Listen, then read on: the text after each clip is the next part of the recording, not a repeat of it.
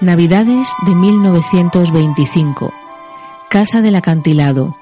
Cima del mundo, cerca del Polo Norte. Mis queridos muchachos, estoy terriblemente ocupado este año. La mano me tiembla más que de costumbre cuando lo pienso, y no muy rico.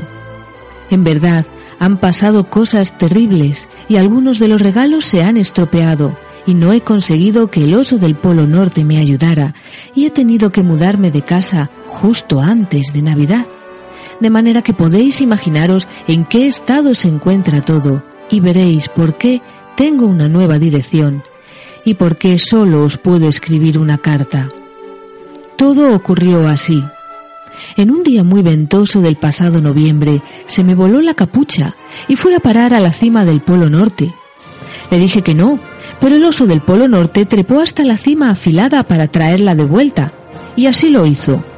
El polo se quebró por la mitad y se derrumbó sobre el tejado de mi casa, y el oso del Polo Norte cayó por el agujero en la sala del comedor con mi capucha en la nariz, y toda la nieve cayó desde el tejado dentro de la casa, y se fundió y apagó todos los fuegos, y se precipitó a las despensas, donde yo estaba juntando los regalos del año y el oso del Polo Norte se quebró una pata.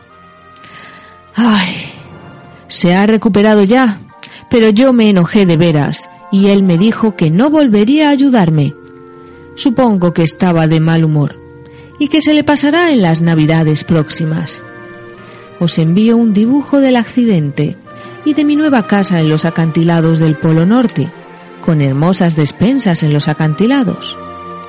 Si John no es capaz de leer mi vieja escritura temblorosa, que tiene ya 1925 años, tendrá que recurrir a su padre. ¿Cuándo aprenderá a leer Michael y me escribirá sus propias cartas? Montones de amor para los dos y para Christopher, que tiene un nombre parecido al mío. Eso es todo. Adiós.